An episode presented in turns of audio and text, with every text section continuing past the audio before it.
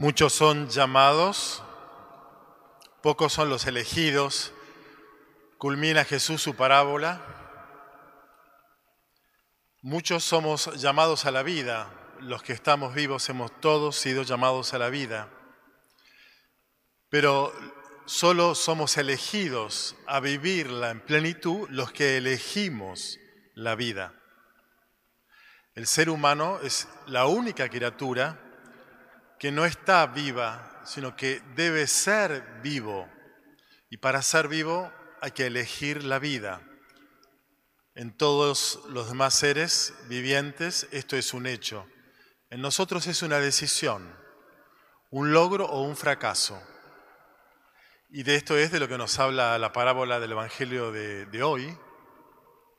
La importancia de acoger la vida que tiene una gran sobreabundancia y hacernos responsables libremente de todos los días, elegirla, vivirla, protagonizar esa abundancia de vida. La metáfora que utiliza Jesús para hablar de la abundancia de la vida es una fiesta de bodas, las bodas del Hijo del Rey. La fiesta de bodas es la fiesta de las fiestas. Si la vida tiene metáforas, montón, una de ellas es una fiesta. Es la vida en estado de abundancia, de celebración, de alegría, de gratitud.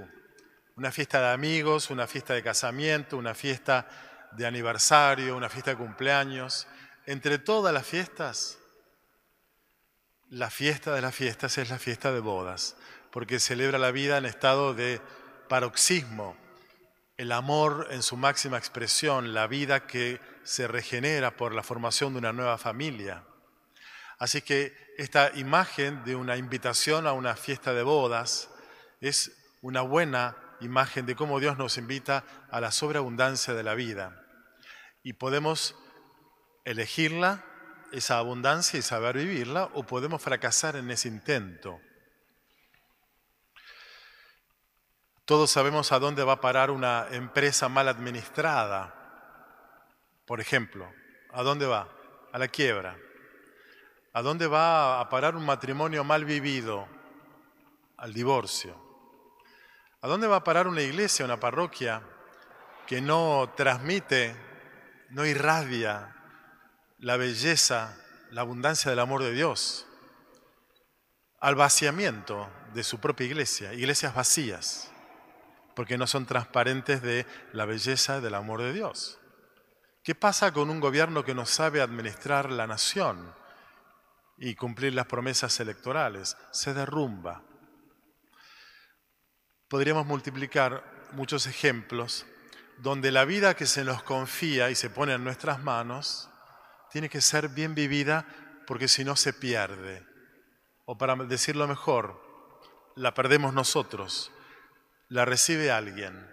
A la empresa quebrada se la quedan sus acreedores, a la pareja divorciada, tu mujer, tu marido, alguien lo va a recibir para formar una nueva pareja. A tus feligreses que huyen de la iglesia porque no irradia el amor de Dios, los evangélicos le abren las puertas. Un gobierno que se derrumba por su mala gestión, el voto ciudadano va a elegir y va a trasladar el poder a otro gobierno distinto. Y esto es lo que aparece en la, en la parábola de hoy, donde Jesús diseña una parábola a medida de sus interlocutores. Por tercer domingo consecutivo estamos, estamos escuchando textos de parábolas dirigidas a los sumos sacerdotes y a los fariseos, a la dirigencia judía contemporánea con Jesús, los viene atendiendo hace tres domingos, y en este caso les hace ver cómo el rey, Dios quiso hacer una celebración, una fiesta, las bodas del Hijo del Rey, el envío de Jesús, el Hijo de Dios, para culminar la alianza que Dios tiene desde antaño con el pueblo judío, el pueblo de la alianza, los elegidos, los llamados. Bueno, aquí se cumplen los tiempos mesiánicos, las promesas que los profetas hicieron siglos atrás, Isaías, la primera lectura de hoy. En aquel día voy a ofrecer un banquete con vinos añejados, con eh, manjares sustanciosos, una enorme celebración para expresar la plenitud de vida que Dios quiere regalar a su pueblo. En aquel día la muerte será vencida. Son imágenes. Esta divinidad antigua, la muerte era una de las divinidades antiguas, va a ser vencida. Solo prevalecerá la vida. Bueno, aquí aparece entonces el Hijo del Rey para celebrar ese momento, la oportunidad de vida nueva que Dios ofrece a su pueblo. ¿Cuál es la actitud que encuentra en los destinatarios de semejante invitación. Durante siglos fueron los dirigentes judíos desoyendo la invitación o maltratando a los profetas que eran los enviados con la tarjeta de invitación de la, fiesta de bodas, o a veces matándolos. Por eso, el rey indignado, dice la parábola, va a mandar a su ejército a destruir, a incendiar la ciudad. El Evangelio de Mateo, que como alguna vez me escucharon, todos los evangelios son narraciones como diario del lunes, o sea, te cuentan cosas ya ocurridas. El Evangelio de Mateo es del año 85, 90. Bueno, 15 años antes, la ciudad de Jerusalén fue destruida por el ejército romano y el templo destruido e incendiado. Una gran ruina, una gran persecución, una enorme diáspora del pueblo judío al cual alude la imagen que aparece en la parábola, por la crisis, la infidelidad de la dirigencia y del pueblo, han perdido la oportunidad de esta alianza de amor que Dios le ofrecía a través de su Hijo. Las bodas fueron rechazadas como invitación a la vida y a la celebración. Ok, entonces ahora esa invitación va a ser derivada a otros. Salgan, le dice el rey en la parábola a sus servidores, por los caminos, por los cruces de los caminos. Invitan a, todos los que encuentren. La fiesta se llena de invitados, buenos y malos, dice el texto. Es la comunidad de Mateo, donde los primeros judeocristianos empiezan a evangelizar, a anunciar la fiesta de bodas, el amor de Dios ahora abierto a todos, no a los judíos, a todas las naciones. Y se arma esa comunidad interreligiosa, diríamos, o interracial, una comunidad cristiana formada por judíos, formada por paganos, de todos.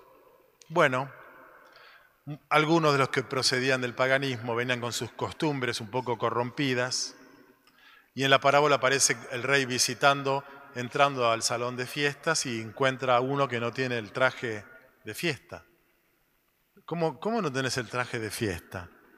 Chau, te tenés que ir afuera paganos que a lo mejor no tenían las actitudes acordes con la comunidad cristiana, no estaban para celebrar la fidelidad de Dios y de su amor.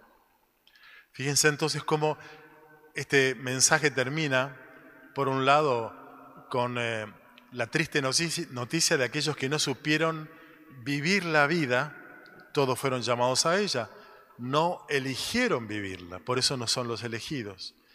Y otros son los nuevos elegidos, los que fueron invitados ahora a participar de la fe en el amor de Dios, pero aún para ellos hay una responsabilidad. No se puede vivir de, de cualquier manera, sino con las actitudes acordes a la fe en Dios, a la comunidad a la cual pertenecen. La propuesta del Evangelio de hoy es una propuesta, me parece, de una gran eh, esperanza y de una gran responsabilidad a lo largo de todos los siglos y generaciones, la vida amanece cada día ofrecida como don a todos. Todos somos llamados a vivirla.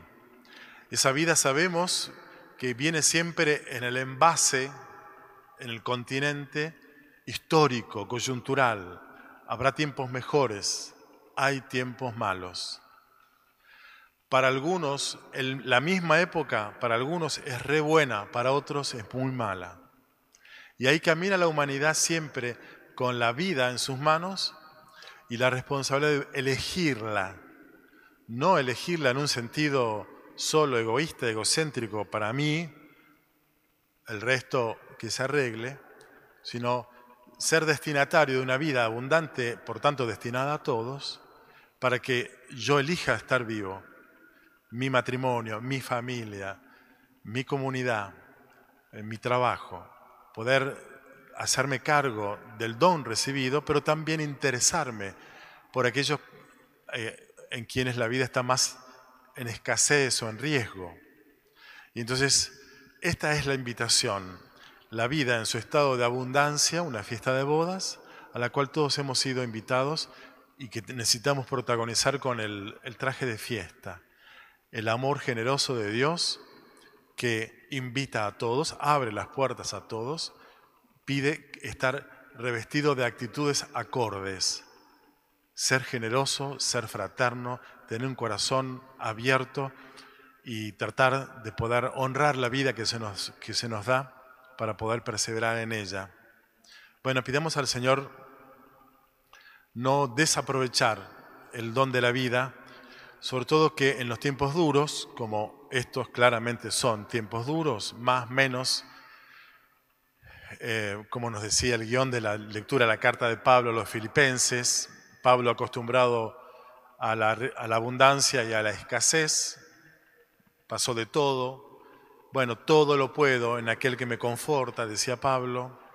Bueno, que vivamos estos tiempos de, escasez, que para algunos pueden ser de abundancia, que los vivamos con mucha fortaleza interior. No tenemos el, el control de la situación de la pandemia, en primer lugar, no tenemos el control de la situación política, social, económica no está en el poder de cada uno individualmente torcer el rumbo del presente y quizás por eso mismo tendremos que aceptar que este es un, camino largo el que estamos transitando y no sabemos cuándo va a mejorar la situación de la cuarentena, la situación social, social económica de la Argentina. Y entonces, en estos momentos más apretados, más duros, más desafiantes, más importante es entonces mantener nuestro sistema inmune, nuestro sistema espiritual, con defensas altas, estar como hombres y mujeres que alimentemos nuestra fe, nuestra confianza en Dios, porque sin ese sistema inmune espiritual vamos a caer eh, víctimas, digamos, víctimas de tanta adversidad, de tanto apriete, de tanta eh, dificultad. Pidamos al Señor esto de San Pablo, ¿no? Todo lo puedo en aquel que me conforta. Bueno, pidamos al Señor también apoyarnos unos a otros.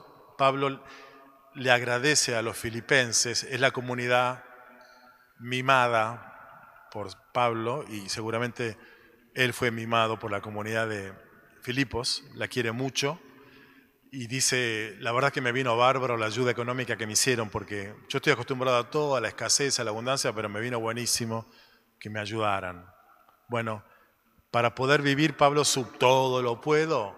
Ok, todo lo puedo con la ayuda de la comunidad de Filipos. Que nosotros podamos también alimentar nuestra fortaleza, pero también apoyarnos mutuamente. Vos como hombre a tu, a tu mujer, vos como mujer a tu marido, a tus hijos, como padres, a un amigo que la está pasando peor. Y esta reunión, así, somos pocos, pero todos son llamados, pocos son los elegidos, los que se anotan. Bueno, em, estar ustedes ahí, perseverando en la fe, en la práctica religiosa en momentos tan difíciles, esto me ayuda a mí y lo que yo puedo hacer los ayuda a ustedes y nos necesitamos mutuamente para sostener bien alto nuestro sistema espiritual inmune que nos dé fortaleza para perseverar en la confianza. Esto significa entonces recibir la invitación a la vida, como la vida viene, que no es siempre como nos gusta, pero así viene, y protagonizarla, vivirla con mucha generosidad, con mucha responsabilidad, que el Señor nos permita tener espiritualmente todo lo que necesitamos para poder atravesar este tiempo.